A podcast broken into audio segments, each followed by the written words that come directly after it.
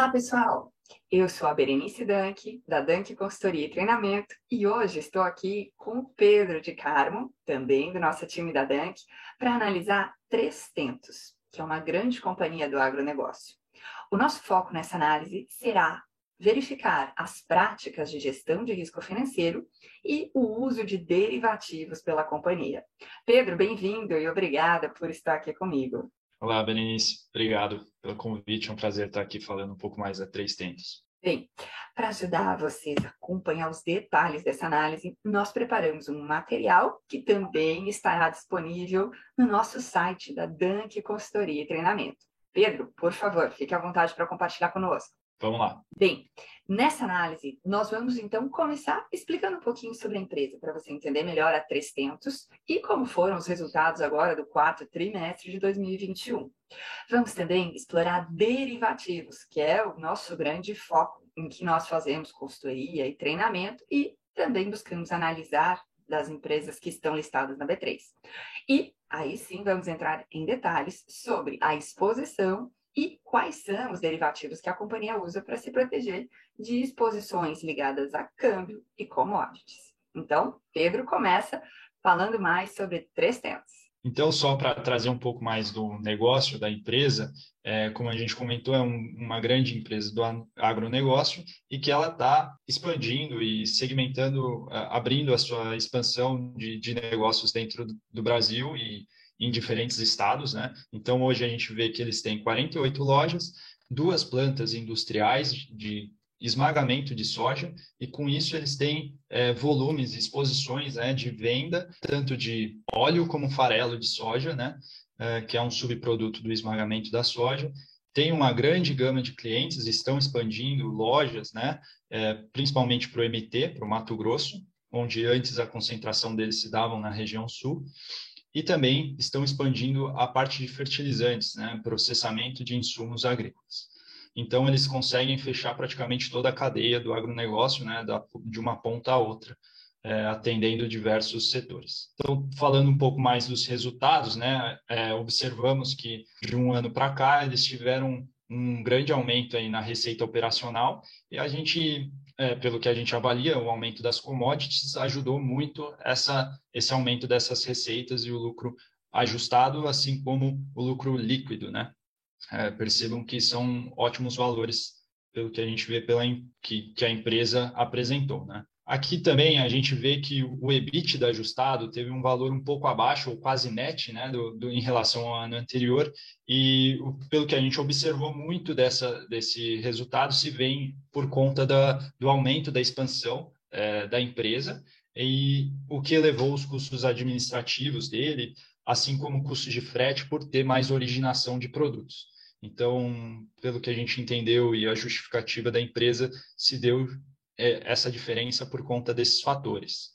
Ah, como eu coloquei aí, houve um aumento de 296% das despesas administrativas em relação ao ano passado. E outro ponto aqui é a segmentação dos negócios, né? A gente consegue separar, eles separam as receitas por segmento. Então, insumos seriam a parte de fertilizantes, produtos químicos, né? É, que eles fornecem aos produtores grãos. Seria a parte de trade mesmo, de compra e venda de grãos, e indústria seria o processamento, então processar soja para vender farelo e óleo, por exemplo, né?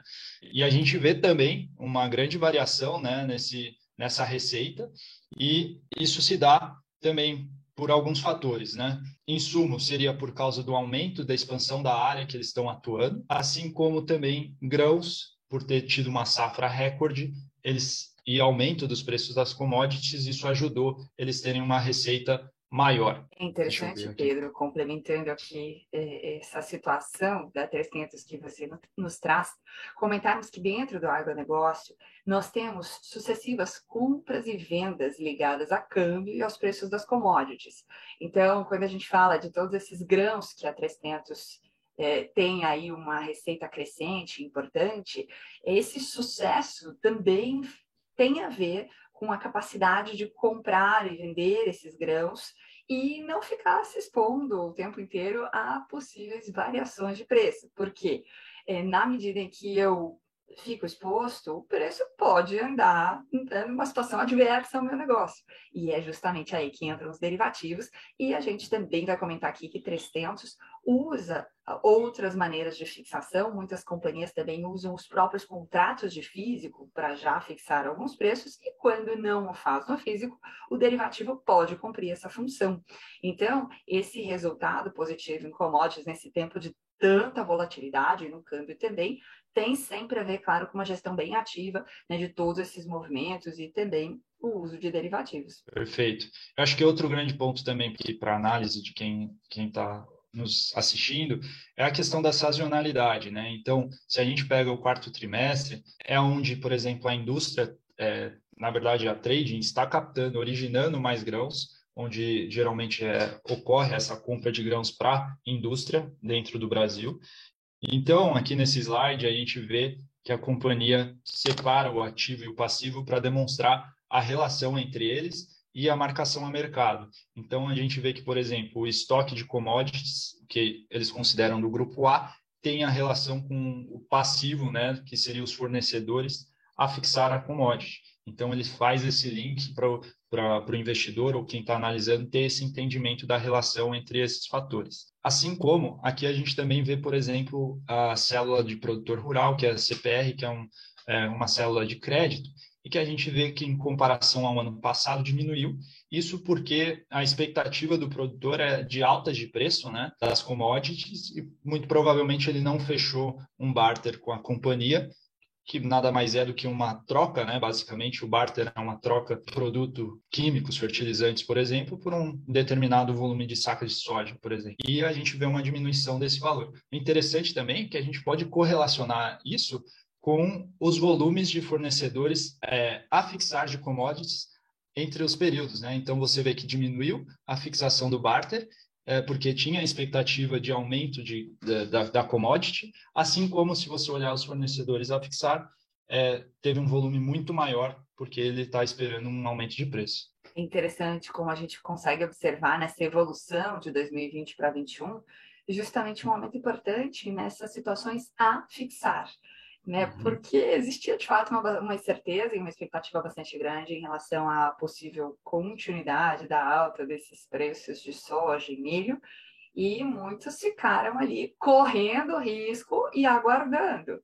E é, o futuro, que é, por exemplo, um derivativo que a companhia usa, que dentro deste grupo B que ela chama, tem o propósito de ajudar nessas fixações de preço. Mas a gente percebe aqui os valores são MTM, são marcação a mercado, não são notion, não mostram a quantidade total é, desses contratos fechados. Mas a impressão que dá aqui pelo MTM é que tem bem menos futuro do que tem exposição a fixar, né? Então ficou ali um pedaço aberto e a gente vai ver sim uma tabela aqui em que a companhia abre essa exposição para a gente entender melhor. Mas essa divisão aqui de grupo A e grupo B ficou bem didática, gostei. Legal. E daí aqui é um quadrinho simples que eles expõem, né? É, depois você que está nos assistindo, você pode ver com calma como que eles analisam o risco, a exposição e a metodologia, a gestão desse risco, que achei interessante a gente é, apresentar aqui, né? Que eles olham todas essas essas questões, né? Sim, a companhia tem risco de câmbio, de commodities, risco de crédito, né? Na medida em que ela tem recebimentos que têm prazos longos, prazo safra, então tem sim que fazer uma análise da carteira de clientes e gerenciar esses riscos de crédito, assim como de liquidez, né? que é um tema que é, é muito constante no agronegócio, mas aliás a 300 se defende muito bem, já vamos comentar mais. Nessa tabela, nós começamos a entender em mais detalhes a exposição que a companhia possui a soja e milho. E também temos aqui uma explicação sobre trigo, do ponto de vista do que a 300 possui a receber e a pagar nessas commodities. A gente percebe, por exemplo, aqui as contas a receber ligadas aos CPRs. Temos também contratos a termo de compra e de venda. E é interessante porque aqui ficou uma dúvida para nós. Quando a empresa diz contrato a termo, existem duas possibilidades. Pode ser que a empresa tenha fixado dentro do físico um preço, e aí ela tem o que é, por vezes se chama de um derivativo embutido, porque o, o, o físico já traz essa proteção, já deixa a companhia protegida de uma oscilação de preço de soja ou de milho. E pode ser também que ela tenha contratado um instrumento financeiro derivativo chamado de termo, termo de commodity ou termo de moeda, cuja sigla em inglês é NDF, Non-Deliverable Forward.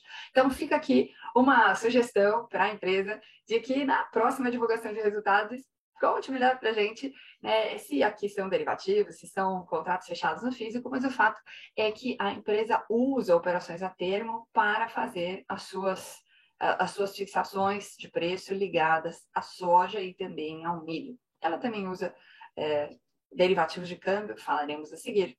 Mas quando a gente olha essa tabela, pessoal, e aí é muito interessante, aqui nós temos uma análise de sensibilidade que traz um olhar estratégico sobre como as variações de preço afetam os negócios da empresa. E percebam aqui que quando a gente olha para a soja, a gente vê que a redução do preço da soja traz um impacto líquido negativo. É, vejam ali que a somatória é um valor negativo. Mas aí nós poderíamos ir analisando detalhadamente o que acontece a cada linha. Então, por exemplo, ali na primeira linha, vemos os estoques e percebemos que uma redução do preço da soja traz um efeito negativo sobre o estoque. É, porque o estoque da empresa passa a valer menos. E assim por diante. Percebam que no milho o mesmo acontece. Então, a redução do preço do milho faz esse estoque valer menos. E quando você pega, por exemplo, aquela linha de contrato a termo venda, você vê que a redução do preço do milho traz uma variação positiva. E aí você né, se pergunta, como assim? Mas o preço do milho caiu e mesmo assim a empresa vai ter um resultado positivo? Sim, esse é o grande propósito de um contrato a termo, seja ele uma fixação no físico ou via derivativos. A empresa se protege da queda do preço dessa commodity e, se isso acontece, ela recebe um ajuste, ela recebe a diferença entre o preço fixado e o preço daquele dia em que a gente está fazendo essa análise, o que liquida o contrato. E assim, ela se protege desse movimento de queda. Percebam que 300 também se protege do movimento de alta nessa linha de contratos a termo compra. E por que ela tem os dois lados? É simples. Ela tem momentos em que ela compra e momentos em que ela vende essas commodities com uma defasagem temporal. A empresa não traz detalhes sobre o vencimento dessas operações, sobre os prazos para os quais ela fez essas fixações das compras e vendas. Mas isso normalmente tem a ver com o ciclo dessas commodities, a safra, né, os momentos de produção e comercialização de cada um desses grãos. Então, é comum a gente encontrar no agro tanto o head da compra quanto o head da venda. Interessante também, Berenice, não, não, não dá para a gente de fato confirmar, mas é, eles também reduziram bastante a exposição, né, chegando praticamente para todos quase perto de zero, né, em comparação ao ano anterior, né? Não sei se foi um aumento da volatilidade, né? É um destaque excelente, Pedro, porque aí a gente vê exatamente o grande propósito né, de fazer esse acompanhamento da exposição, de contratar derivativos, ou em alguns momentos já ir fixando os preços no físico e não deixar tudo a fixar exposto à variação. Então perceba que, de fato, a empresa consegue fazer suas fixações e fazer as suas negociações comerciais de tal sorte que a exposição resultante é praticamente zero. Quer dizer, tem uma gestão de risco aí bem apurada. Perfeito. É, aqui também é a mesma, a mesma tabela do, da, do slide anterior. A grande questão que eu coloquei aqui também outros, né, que seriam, por exemplo, o estoque de semente, né? Você vê um, o valor da semente em relação ao valor de, um, de, uma commodity da soja, varia bastante, e também a gente vê uma quantidade bem inferior, e que daí entra naquela questão da é, sazonalidade. Né? Aqui, provavelmente, boa parte dos produtores já plantaram e teriam pouco estoque. Né? Bem, nessa tabela, nós conseguimos enxergar a exposição e a análise de sensibilidade para a exposição que a companhia tem a dólar e juros. Percebam, gente, que a exposição a dólar é pequena para o tamanho dessa empresa. E a gente recortou, inclusive, aqui o endividamento. E eu já te conto que ele é prioritariamente em reais. Então, existe uma pequena exposição, que são linhas de financiamento e exportação, especialmente, e aparecem aqui nessa exposição cambial. De tudo que a empresa tem ligado a câmbio, essa linha é a que pesa mais. E vejam que, nesse caso, nessa tabela, ela não menciona especificamente algum derivativo. Fica também uma dúvida aqui sobre essa linha de bancos e corretoras. Pode ser que aí tenha alguma coisa, mas não há abertura, então a gente não consegue ter certeza. Ela menciona que contrata swaps, e aí nós temos, inclusive, uma outra tabela em que ela coloca esse, essa informação. Tem, mas com base nestes, nessas linhas, nesses fluxos de caixa ligados a dólar, a gente percebe que a redução da taxa de câmbio favorece a empresa. Por que isso acontece? Porque tem empréstimos dolarizados que, com a queda da taxa de câmbio, vão custar menos reais para essa empresa. Muito bem. E sobre as taxas de juros? Sim, gente. Em tempos de tantos altos e baixos nas taxas de juros em reais, a gente não pode mais deixar esse fator de risco fora do radar, né? Isso algumas empresas deixavam meio de lado na hora de fazer a gestão de risco, mas está na pauta e é sim importante. Então, como é que a 300 faz? Para juros, ela faz aplicações financeiras, tem sim empréstimos e financiamentos que são em reais. Aqui você já pode perceber que o saldo em reais é bem maior do que o saldo em dólar. E esse número em dólar já está convertido para reais, então você pode fazer a comparação direta. E a empresa tem também nota de crédito à exportação. Essa nota pode ser tomada em reais e, da maneira como a empresa está colocando aqui para gente, nós estamos entendendo que ela está em reais, sujeita à variação de alguma taxa de juro em reais. Vejam então que a redução da taxa de juros traz um impacto negativo para 300. Aí você poderia se perguntar, puxa, mas isso não é bom quando a empresa tem endividamento e a taxa de juros cai? Sim, mas perceba que esta empresa tem mais aplicações do que dívidas. Uau! Sim, é difícil a gente ter muitas empresas do agronegócio nessa situação, mas acontece com 300. Então, a queda da taxa de juros faz com que as aplicações da empresa rendam, rendam menos e, assim, não é favorável para ela, certo? E aí, para a gente entender e finalizar essa análise aqui relacionada ao endividamento, nós olhamos a tabela seguinte. Encontramos aqui o detalhamento dos empréstimos e financiamentos. Vemos que a empresa tem capital de giro e tem adiantamentos de contratos de câmbio, ACC, linhas de financiamento e exportação. Faz também os adiantamentos à exportação, que nesse caso provavelmente são aqueles NCS que ela mencionou na tabela anterior. Vejam que em reais são 606 milhões, enquanto que em dólares são menos de 200 milhões, ou seja, 76% do endividamento em reais. Bem, esse tema sobre endividamento, gente, traz sim muito debate. No agronegócio, é comum a gente encontrar as empresas priorizando dívida em dólar, e isso tem a ver com o racional da formação das receitas, que são ligadas a commodities, e commodities, em sua maioria, são cotadas e negociadas em dólar.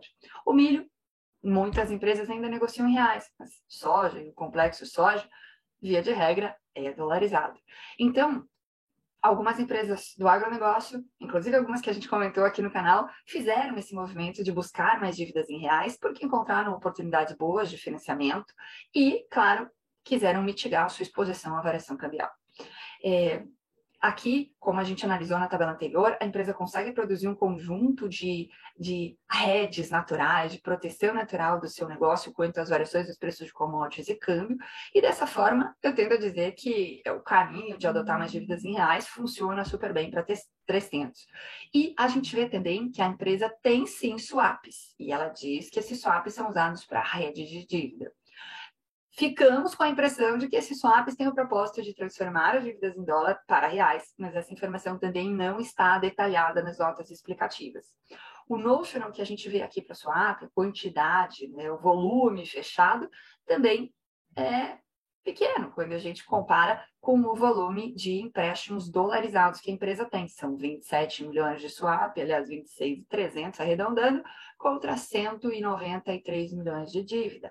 Então, uma parte aparentemente foi redeada. O racional desse head a gente gostaria de saber e entender. Então, fica aqui um convite para o pessoal da área financeira do 300 nos ajudar a entender em mais detalhes essa estratégia de hedge, esse uso do swap, entender se aquelas operações a termo são NDF, tudo feito no físico. Ficamos curiosos para saber mais e deixamos já o nosso convite para o pessoal da área financeira nos ajudar nessa explicação. Bem, para a gente fechar, temos aqui uma tabela que abre, faz um detalhamento sobre as operações a termo e os swaps que a empresa possui.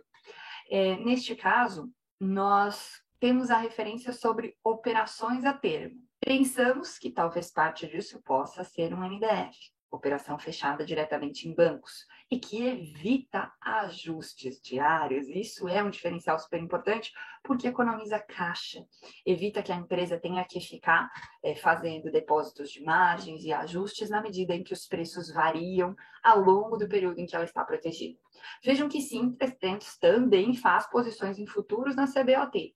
Temos aí uma linha, mas ela é bem pequena, perto dos números da companhia, né? 3 milhões em futuros CBOT, provavelmente complexo soja, não é um instrumento que seja muito usado e a gente vê também isso como positivo porque, como eu falei, economiza caixa. Então, pessoal, você que gostou dessa nossa análise, deixa para nós o seu like, curte esse vídeo, compartilha, ajuda a gente a divulgar esse trabalho que a gente vem fazendo aqui no canal Dunk Entrevista e o trabalho da Dunk Consultoria e Treinamento. Neste vídeo, nós procuramos explicar, entender melhor o que está acontecendo na gestão dos riscos financeiros de 300 e do seu uso de derivativos. Sabemos que ficaram algumas perguntas, não encontramos lá nas notas explicativas todas as respostas e detalhamento que gostaríamos.